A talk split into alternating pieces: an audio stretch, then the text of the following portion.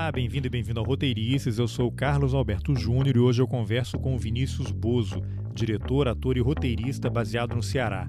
Eu convidei o Vinícius para essa entrevista para a gente sair um pouco do eixo Rio-São Paulo e falar sobre o que está acontecendo no mercado do audiovisual de outras regiões do país. Provavelmente você já assistiu ou ouviu falar do filme Cine Hollywood. Pois é, o Vinícius não participou desse projeto, mas ele e um monte de outros profissionais estão produzindo coisas de altíssima qualidade que a gente muitas vezes nem fica sabendo.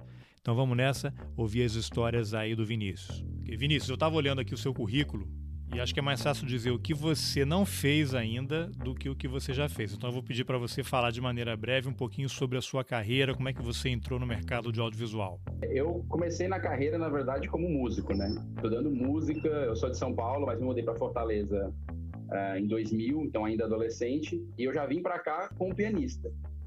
Quando eu terminei o colégio, ficou aquela fase de escolher profissão, eu sempre gostei muito de escrever, eu escrevia é, muito na época do colégio, redação e tudo mais, eu queria ir para essa área, né? Mas não vi, não vislumbrava ainda essa profissão que hoje a gente chama de roteirista. Eu posso dizer que nos últimos três anos eu estou realmente focado na, nessa profissão, nessa especialidade. Mas apareceu a oportunidade para trabalhar com TV, em princípio com produção, um programa esportivo na época.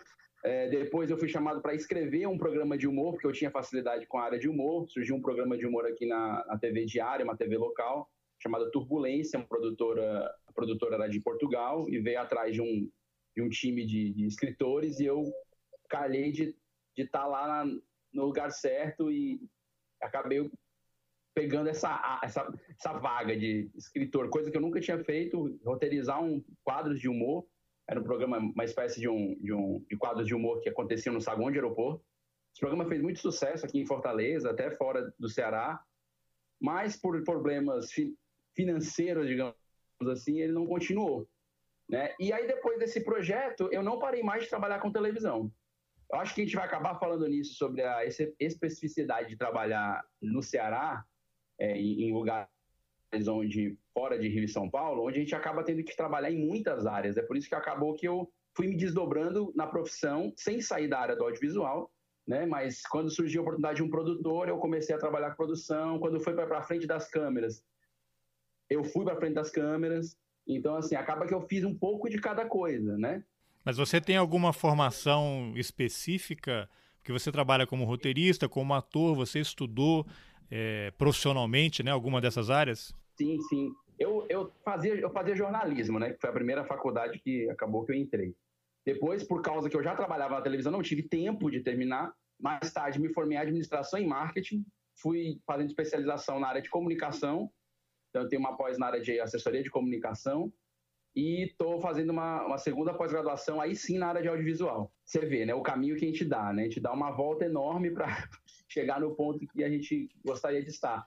Mas eu acho que todas essas formações me ajudaram a, a, a, formar esse, essa, essa profissão, esse, esse profissional da área de roteiro, né? O jornalismo eu bebi muito ali da questão da redação, né? Senti muito à vontade ali naquela área. Mais tarde trabalhei com publicidade, aprendi uma outra maneira de redação publicitária, um outro, um outro estilo de redação, e aí também isso me ajudou. E aí depois eu fui estudando, aqui em Fortaleza tive algumas oportunidades. estudei com o Joaquim Assis, é, ele foi praticamente assim, o cara que me abriu as portas para entender roteiro cinematográfico de televisão e suas, suas, seus formatos, isso em 2002. Foi um curso que acontecia aqui no Instituto Dragão do Mar, que foi um instituto muito forte, é, um trabalho do governo do estado e que hoje esse instituto não existe mais. Uhum. E o Joaquim vinha para cá mensalmente e acompanhou o, o, os trabalhos de 10 pessoas que passavam na seleção. Imagina eu, tinha 19 anos, eu era um desses 10. Os outros 9 tinham tudo de 28 para cima. E, e, o Joaquim, com aquele amor dele, me tratou bem, é, tanto quanto os outros. E, e aí foi aí que eu terminei meu primeiro curta, que é aquele famoso curta que a gente nunca gravou. nesse curso. E daí em diante, aí começaram os projetos de televisão, né? E então acho que eu migrei muito para essa área da televisão, na área de produção e paralelo à redação. Muitas vezes eu produzia o programa e quem é que escreve? Aí eu, não, eu escrevo. Começava a escrever os textos.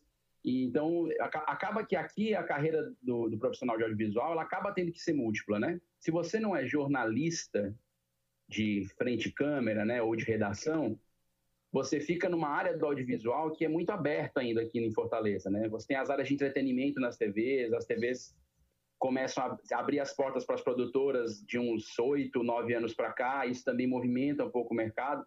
Então eu peguei um pouco dessa onda, né? Então eu fui trabalhando com humor, depois com esporte, tive um quadro dentro do Globo Esporte aqui local, chamado Na Esportiva VM, né, durante a Copa no Brasil, 2014, depois 2015, 2016, que foi muito legal. Eu, eu tinha entradas que eu roteirizava, refazia a redação das piadas, as, as perguntas, as esquetes, e depois gravava e entregava o quadro, foi muito legal esse, esse trabalho. E de uns tempos para cá eu estou voltando a trabalhar com, me direcionando para a área de animação, que é agora é a minha paixão dos últimos três anos. Você tem um trabalho também na área de documentários para a TV Assembleia do Ceará, né? Você participou da realização de alguns documentários. Fala rapidamente quais foram esses trabalhos e como é que foi a experiência essa sobrevivência no audiovisual, né? De, ah, em 2011 eu tive a oportunidade de ir para o núcleo de documentários da TV Assembleia e estou até hoje. Eu, eu, trabalho lá durante as manhãs. É um núcleo formado, coordenado pela roteirista Ângela Gugel e é um núcleo formado desde o surgimento da TV legislativa aqui do, do estado do Ceará a produzir documentários de memória. Então eles começaram em 2007, 2006. Eu entrei em 2011 e a gente eu já participei da produção de vários documentários, alguns deles foram até para fora do, do país. É, entre eles foi a Aldeia do Saber, que é um documentário que fala sobre uma escola indígena da tribo Tapeba, que a gente acompanhou aqui o trabalho deles. Esse documentário foi até para a França, para um festival chamado Brasil em Movimento, e foi muito legal, e percorreu vários festivais é, da área indígena.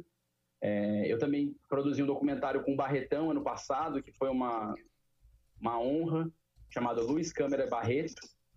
E aí a gente gravou no Rio, a gente viajou para o Rio para gravar, passamos dois, três dias gravando com ele, com alguns artistas, Glória, Glória Pires, é, Beth Faria, a própria Lucy, o Cacá Diegues deu depoimento. Então, assim, foi um, foi um documentário muito legal, Luiz Câmara Barreto, passou inclusive no Canal Brasil.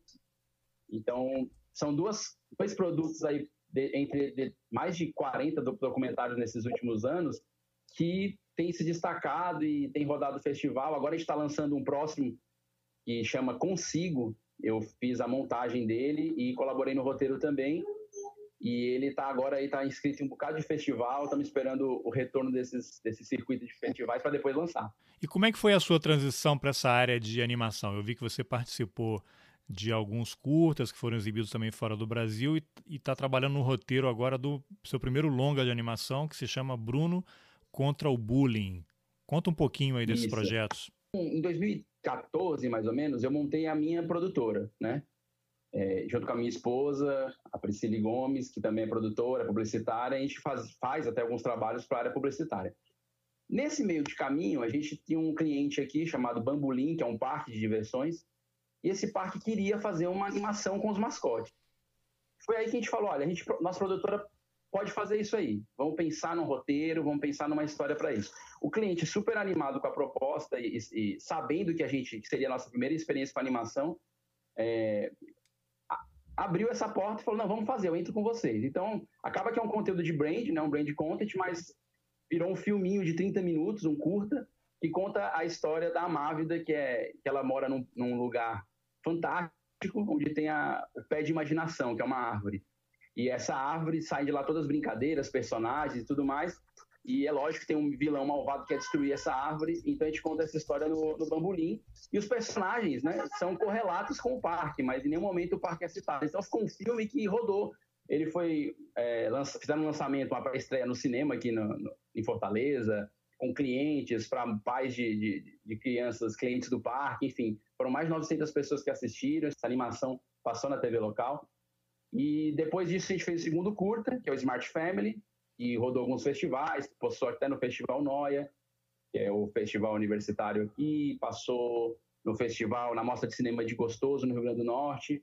E agora eu estou trabalhando no Longa, no Bruno Contra o Bullying, que é um projeto que eu estou fazendo junto com o Ítalo Furtado, que é um ilustrador aqui de Fortaleza, que é um cara talentosíssimo.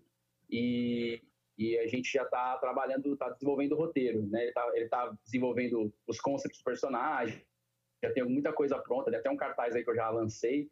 E a história é do, de, um, de um menino que que sofre bullying, todos os bullying ao mesmo tempo, ele é alvo de todos os bullying na escola, e só que ele vai acabar virando um, meio que um super-herói do, do bairro, é, revertendo um problema que vai acontecer dentro da escola dele, e aí ele, ele vai perceber ele pode se reposicionar, digamos assim, e, e também ajudar a outras pessoas que sofrem bullying a não sofrer mais. Então, é um caráter educativo, voltado para a criança e tal. A gente está trabalhando nele para ser o nosso primeiro longa. Aí. E por que, que você escolheu esse tema do bullying? Tem algo a ver com alguma experiência pessoal ou de alguém que você conhece? Olha, você até perguntou se o meu nome antes da entrevista, né? se era Boza com dois E, se a pronúncia era Bozo mesmo. Então tem tudo a ver com o nome, né? Eu, eu sofri bullying na minha infância, né?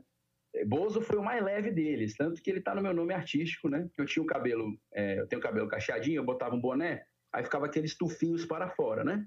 Então isso foi o suficiente para eu ser chamado de Bozo, Bozo é alusão ao palhaço, né? E aí, lógico, eu na época, com 12, 11 anos, eu tentava superar isso de toda maneira, né? Enfim, aí eu ia aprovando o apelido, digamos assim, usava nas, nas camisetas do time que eu jogava, sabe? E eu vi que realmente hoje, naquela época eu não sabia muito bem, mas hoje eu sei o que eu, o que eu passei, né? Foi um processo de, de, de, bullying mesmo. Talvez pela minha personalidade ou por, até por sorte, eu não, não me traumatizei tanto, isso me deu forças a, a superar algumas coisas. Mas eu vejo que, que hoje esse, esse movimento ele acaba sendo maior. Assim, eu acompanho muitos jovens, pessoas que a gente vê que sofrem bullying pesado eu falo, pô, isso pode virar uma história. Acho que isso, se as crianças desde cedo começarem a compreender que isso não é legal, que isso não funciona, isso não, não, é, não é produtivo, acho que a gente, a gente pode ir mudando pouco a pouco. Então, tem um pouco de mim nessa história mesmo. Mas, assim, eu já vi pessoas sofrendo muito mais bullying do que eu, infelizmente. Agora, e como é que você está levantando recursos aí para o projeto? Tem recursos da lei do audiovisual? Tem algum patrocinador? Como é que você vai viabilizar o projeto? Pois é, eu tô, eu tô desenvolvendo o roteiro, né? E isso é um, isso é um ponto importante, porque a gente está numa fase em que Fortaleza está muito movimentada, né? E, e, isso é bom. Né? As questões da, do Ancine, lógico impactam a gente aqui também. Uh, então, assim, eu estava eu tava com o pensamento dele estar tá inscrito no próximo edital é, que a gente vai ter aqui, que a gente tem um edital de cinema e vídeo, que é aquele arranjo regional com Ancine, né? Tá tudo leva a crer, a gente teve uma reunião inclusive na Secretaria de Cultura, tudo leva a crer que ele vai sair esse ano, é um edital grande e vai ter vaga para dois longas, né, de animação, que é uma conquista que a gente teve aqui no, no da, do próprio da própria das próprias produtoras locais, né, a gente conseguiu um longa de animação é, beneficiado dentro do edital Cinema e Vídeo ano passado. E esse ano vão ser dois longas, então é uma verba que já dá para a gente produzir um, um filme mais um pouco mais robusto. É, então a gente pensa em inscrever nesse, nesse projeto com certeza, né, que é um edital aberto, enfim, para produtoras locais. E a gente também pensa em passar essa ideia para frente, mas como ele vai ser um, um, longa, né? A gente tem outras ideias de série de animação que a gente está negociando com canais, né? E aí sim contamos com fundo, né? Tá, então deixa eu aproveitar. Você atua numa área que é muito concentrada no eixo Rio-São Paulo. O que, que você pode dizer sobre o mercado de audiovisual no Nordeste em geral e aí no Ceará em particular, onde você vive, e, e como é que é o acesso a. Porque os canais estão todos no Rio e em São Paulo, né? Os, plataformas de streaming, os canais a cabo. Você já percebe alguma, algum interesse de buscar o que está sendo produzido fora do eixo Rio e São Paulo? Você tem tido contato ou isso ainda é muito compartimentado? Eu tenho visto esse movimento nos últimos três anos de uma, de uma abertura para o mercado nacional para outros mercados. Isso em Fortaleza acaba se destacando bem. A gente tem um evento aqui chamado Mercado Audiovisual Nordeste, que esse ano aconteceu a quarta edição dele. Um evento de mercado, vem players de fora, né, canais de fora, Canal Brasil, Globo News, Curta, esses canais é, fechados, eles vêm para receber projetos e fazer rodadas de negócio. É, é, é, comum a gente ouvir dos players que eles estão buscando coisas fora de São Paulo e Rio. Novas narrativas, novos olhares, novas maneiras de produzir e tudo mais. Então, e é um ponto que a gente tem forte em Fortaleza, eu digo, porque conheço mais aqui, são as histórias, né? Então, eles vêm buscar isso. Então, esse evento tem sido muito bacana. A gente mesmo, ano passado, a gente teve conversas com dois canais que caminharam bem, com outras duas produções. É, Então é um evento que, que, que, mostra um pouco disso, sabe? As conversas são boas. Mas essas conversas têm se concretizado ou fica na conversa? Há, relatos já de projetos que foram produzidos e exibidos por conta desses encontros? Ah, há relatos sim. A gente vai ter aqui. Tem dois projetos, por exemplo, que eu sei que estão rodando na cidade. Um deles eu estou trabalhando, inclusive, fazendo voz. É uma animação chamada Drama Universitário. Né? Ela foi fechada com uma produtora local e o, e o Cine Brasil TV via um edital que usava dinheiro do fundo e também por causa desses contatos em eventos de mercado. Tem outro projeto também, que é da Gavolino Filmes, que é uma série, que é, que é até com Falcão, ele até soltou alguns teasers já, e também com o Cine Brasil TV também foi fechado assim. Existem algumas possibilidades e alguns fechamentos, essas duas séries são exemplo, mas eu ainda acho que esse movimento ele é lento. E um dos pontos dessa, dessa lentidão, ao meu ver, é justamente a, a distância geográfica é uma das coisas, né? E o segundo ponto é ainda a desconfiança que se tem da capacidade de entrega, que eu acho, sinceramente falando, que é um medo muito mais por desconhecimento, assim. Fortaleza já tem produtoras há algum tempo com uma capacidade de entrega de alto nível, né? Na área de cinema, por exemplo, a gente tem muitas produtoras que têm se destacado, enfim, eu até separei aqui alguns para a gente não esquecer de citar: o Greta do Armando Praça, que foi para o festival, o Pacarrete do Alain de Berton, que passou agora no Festival de Gramado, selecionado, é um longa, já rodou o Festival de Xangai na China, mês passado. Soldados da Borracha do Vone Oliveira, que é documentário, que foi para o Festival Tudo é Verdade esse ano. Isso para dizer do, dessas produtoras fazendo cinema. Né? Tem o Inferninho, que é um, é um filme do Guto Parente do Pedro Diógenes, muito bacana, que foi para o Festival de Roterdã. Então, assim, é, tem, tem boas situações acontecendo. A exemplo de lei, Carlos, eu lembrei aqui também de duas animações que passaram naquele edital, que era a antiga linha do Prodave de TVs públicas, né? Que é o Astrobaldo, que é uma série de animação, e um conto em cada ponto também, que é outra série de animação. E as duas séries foram produzidas aqui, entregues, estão rodando, está passando na TV, é, TV Brasil, EBC, né, que a, esse, edital aí ficava disponível para TVs públicas. Então a capacidade de entrega existe. Eu acho que há um receio, entende? De que será que vai ser possível entregar no prazo? Será que o resultado vem? E eu acho que é uma coisa que tem se, se quebrado, porque os players estão vindo para cá ano a ano, algumas séries estão sendo fechadas, é, então as pessoas começam a ver os filmes em destaque em festival. Então acho que isso é um problema que que eu já acho que está em superação. Mas é, é lógico que ainda falta volume para a gente sentir assim, poxa, tá, o estado inteiro está trabalhando, as produtoras estão ocupadas, tem série rodando, ainda não está andando nesse fluxo que eu diria que seria o, o ideal para a gente ter um mercado totalmente ativo. Mas eu vejo com bons olhos, sabe, Carlos? Eu vejo com bons olhos as possibilidades que se abrem para o Nordeste e principalmente para Fortaleza. Né? A gente tem se organizado bastante e, e há uma Câmara Setorial do Audiovisual no estado do Ceará, que é ligada à Agência de Desenvolvimento do Estado, que é um, que é um verdadeiro fórum que reúne players do Estado, canais, produtores independentes, e é um lugar de, de, bastante conversa e debate. Isso é muito legal, que é um ponto de conexão que não se tinha, né? E isso tem fortalecido a gente como, como mercado. Então a gente consegue ter algumas ideias ali, consegue propor algumas coisas para órgãos públicos, forçar editais que às vezes ficam um pouco né, entram na, na, burocracia da coisa, então a gente tem se movimentado internamente. E externamente eu acho que o mercado tem se aberto, está tá, tá se abrindo cada vez mais para Fortaleza. Tá, e você mencionou também agora há pouco que as TVs locais têm aberto espaço aí para produtoras independentes. Como é que está esse mercado? Eu, eu, sempre conto, Carlos, que a minha experiência de produção de, de audiovisual nesses últimos 15 anos sempre foi em produtor independente tirando essa minha última experiência com a TV Assembleia aí dos últimos oito anos, que eu realmente estou lá dentro da estrutura da emissora, é, num núcleo específico, todos os outros trabalhos que eu fiz foram sempre em produtoras independentes que de um jeito ou de outro se relacionavam com os canais, né? Às vezes comprando espaço, às vezes numa parceria meio a meio, às vezes entregando conteúdo e o canal tendo que comercializar, mas o formato do negócio, o modelo era sempre meio tortuoso, nunca tinha uma coisa muito certa. E com o passar dos anos isso não ficou muito, muito, muito fácil de perceber. De quatro, cinco anos para cá, com a, o Ancine vindo com essa força, com os fundos, até com a questão das cotas, os canais começaram a se reorganizar. E hoje, 2019, a gente pode dizer que a, a, TV Verdes Mares, por exemplo, que é a TV, a Globo Local, já tem produzido coisas, é, filmes, telefilmes, séries é, via fundo. O, o, ano retrasado eles fizeram um telefilme via fundo, que foi Guerra da Tapioca, se eu não me engano o nome é esse, e foi ao ar. Uh, a TV Ceará teve um edital de TV pública que acabou não, não sendo finalizado por um, por um problema, mas eles já se mostraram disponíveis a, a, a fazer um novo edital.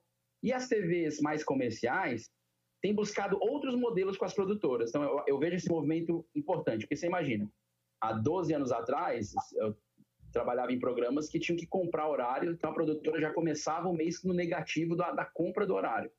Hoje, os canais já estão falando assim: que conteúdo vocês têm? O que vocês estão produzindo? Ou às vezes chegam até com a iniciativa do negócio: olha, eu queria produzir um programa infantil para um público tal, assim, assim, assado. Você, produtora, quer produzir?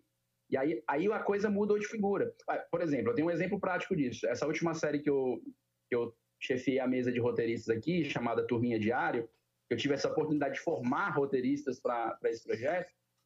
Ela foi assim: a Turminha Diário é um projeto da própria emissora, que chegou até a produtora, a Aga Produções, levando a ideia, falando: nós precisamos produzir isso aqui. E a Aga Produções montou uma equipe específica para a Turminha Diária, que agora já está na segunda temporada. A gente fez a primeira no final do ano passado, já está na segunda temporada. Quer dizer, esse é um exemplo prático de que o canal e a produtora estão começando a se dialogar em formatos diferentes de negócio. Então, eu vejo com, com muito bons olhos. E, e já tem outras coisas aí já engatilhadas. Então, assim, as TVs comerciais estão procurando, as TVs públicas têm a, a, via do edital, elas acabam sendo um pouco mais burocráticas, até pela questão de utilização de dinheiro público e tudo mais. Mas eu estou vendo com bons olhos o movimento das TVs comerciais, né? Todos esses canais que eu falei para ti são abertos aqui, né? A TV Diário, por exemplo, é um canal aberto totalmente produção local. A maior parte dela é produzida por ela mesma mas, a, mas uma, já uma, uma, parte considerável já está sendo produzida pelas por produtoras, porque eles sabem que eles não têm como.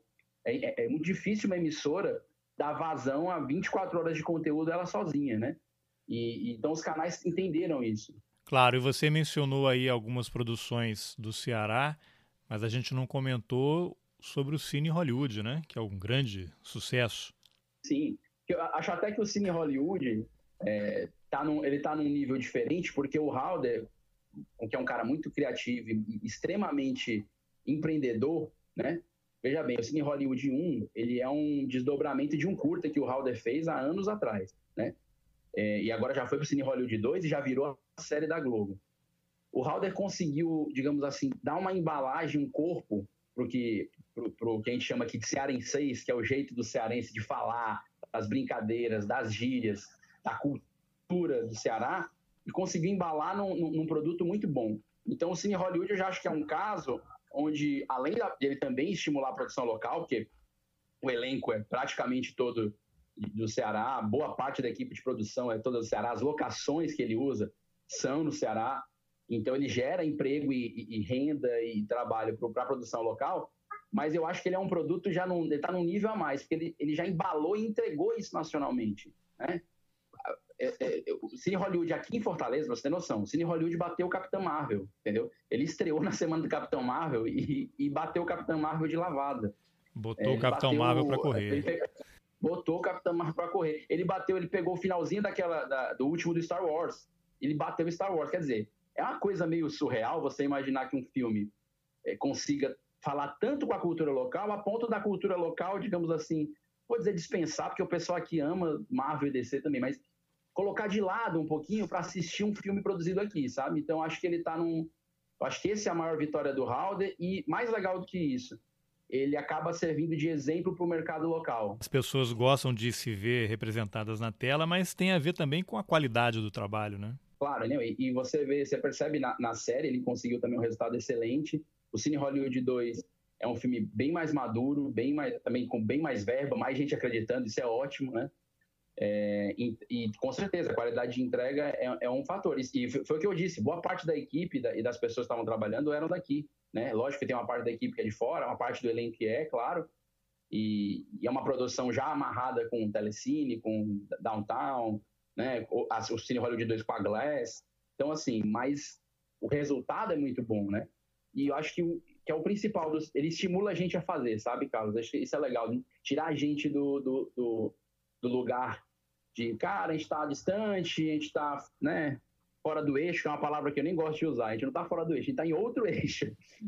mas, mas, assim, ele, ele faz a gente acreditar que dá para fazer cinema. Tá, e Vinícius, como é que o, o, pessoal que quer ser roteirista, tem gente no Ceará, lógico, né, querendo ser roteirista, essa pessoa que tem interesse em entrar nesse mercado, começa por onde aí? Tem algum curso, laboratório, a universidade daí oferece alguma coisa? Quem está interessado faz como? Ah, legal, Carlos. A gente, em Fortaleza, hoje nós temos já curso superior uh, pelo menos em duas faculdades, né? Tem o curso de, de, cinema da própria Universidade Federal, tem o curso de cinema e audiovisual da Unifor, são duas universidades grandes, né? Além das, das universidades, abriu uma pós-graduação aqui, é, é presencial, numa faculdade aqui, na linha de linguagem audiovisual. Uh, e além disso, tem algumas, algumas iniciativas públicas que são excelentes. Uma delas é o Porto Iracema, que é uma iniciativa do governo do estado e que, e que tem formado lá muita gente boa na área de roteiro, na área de produção. É, o Porto Iracema é um equipamento público que fica ao lado do, do Centro Cultural Dragão do Mar e que é uma escola de formação em artes, né? E eles têm a, a parte de audiovisual é muito forte. Tem também a Vila das Artes, que também tem a, a escola de audiovisual da Vila das Artes, que é um órgão da prefeitura de Fortaleza. É, e também tem um curso regular lá que forma gente. Uh, eu acho que essas são as iniciativas. Aí tem também a Casa Amarela, que é ligado ao UFC, mas são cursos livres. Eles têm cursos da área de fotografia, da área de uh, direção e da área de animação. O roteiro, especificamente, a não ser das disciplinas específicas, né? E alguns cursos específicos que acontecem uh, nessas, nessas escolas, realmente a gente sempre fica com aquela assim, e aí, eu, eu busco aonde, né? Hoje mesmo eu estava respondendo a um, a um colega meu que mandou uma mensagem: Cara, eu estou querendo estudar roteiro, eu comece por onde? Eu acho que se ligar a uma dessas escolas é uma boa fazer um curso regular, ficar atento ao calendário deles, que eles trazem muita gente boa para falar sobre isso. É, eu mesmo fiz um curso aqui no Porto Iracema, que, que trouxe o Orlando Senna, por exemplo. Uh, ano passado eu fiz um curso sobre estrutura de documentário com João Moreira Salles. Foram cinco dias com João Moreira Salles, que assim. Então você pensa que, que coisa maravilhosa. A gente está em Fortaleza, a gente tem Então a gente tem essas, essa, esses, esses benefícios, digamos assim, que acho que tem a ver com a articulação do Estado, publicamente falando, e com a articulação do mercado. Então as pessoas já nos olham uma, com, uma maneira, com uma maneira diferente. Então tem vindo pessoas para cá para dar aulas e eu acho que tem que aproveitar quando esses caras aparecem, né? Então a gente não tem uma coisa, uma, uma coisa regular de roteiro, assim, ah, uma, uma escola onde ensine roteiro constantemente, como a gente vê em São Paulo, Rio, eu fico vendo as oficinas e caramba, eu preciso ir um dia passar uns dois, três meses para fazer uns cursos. A gente não tem com tanta constância. Ou criar a sua própria oficina aí no Ceará, né? Exatamente, a gente pode desenvolver aqui. Eu, eu converso muito com o pessoal, do, com os roteiristas, para a gente tra tentar trazendo. É, bom, semana passada, só para não, não, depois não falarem que eu não falei, semana passada é, veio dar um curso aqui no Cine Ceará, Mar, Marton Olímpio, se eu não me engano especificamente de roteiro, né? Então, assim, quem foi ao curso falou que foi espetacular. Eu não pude ir porque eu estava tava trabalhando, mas foi muito bom. Então, tem que estar tá ligado nas oportunidades e acho que sim, está na hora de a gente também ter uma, umas oficinas mais constantes aqui, porque as pessoas têm olhado para o trabalho de roteirista como um trabalho mais nobre do que antigamente. Pode ser uma impressão minha, mas agora as pessoas querem ser roteirista, né? Você chegava numa faculdade, antigamente o cara queria ser o quê? Diretor, né? Normalmente, pelo menos é o, é o natural.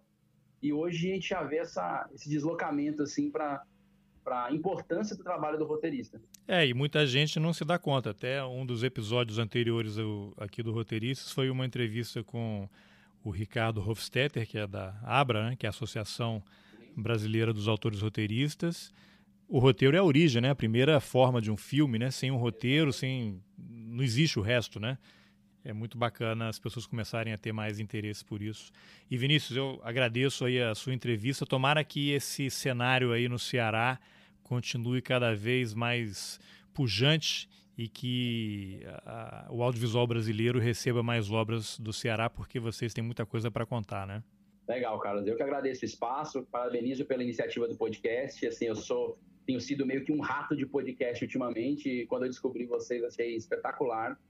É, deixar meu abraço a todos que estão ouvindo. Reforçar que roteiro é uma profissão maravilhosa, ser roteirista é incrível. E, sobretudo, que a gente do Ceará está preparado para entregar. E acho que é importante deixar essa mensagem para que os players cada vez mais compreendam que é possível. Né? Eles, eles querem contar as histórias daqui e é possível fazer isso produzindo aqui. Então, acho que a gente está. Hoje a gente atinge um estágio de maturidade, até pela questão da formação que a gente falou agora há pouco, que dá para a gente receber e dá para a gente produzir é, para os players nacionais sem, sem medo sem medo de ser feliz. Bom, essa foi a entrevista que eu, Carlos Alberto Júnior, fiz com o diretor, ator e roteirista Vinícius Bozo. Se você gostou desse episódio, compartilhe nas suas redes sociais, nos seus grupos de WhatsApp, de Telegram, mande por e-mail. Isso ajuda a levar o Roteiristas para mais gente. Obrigado pela companhia e até a próxima. Valeu!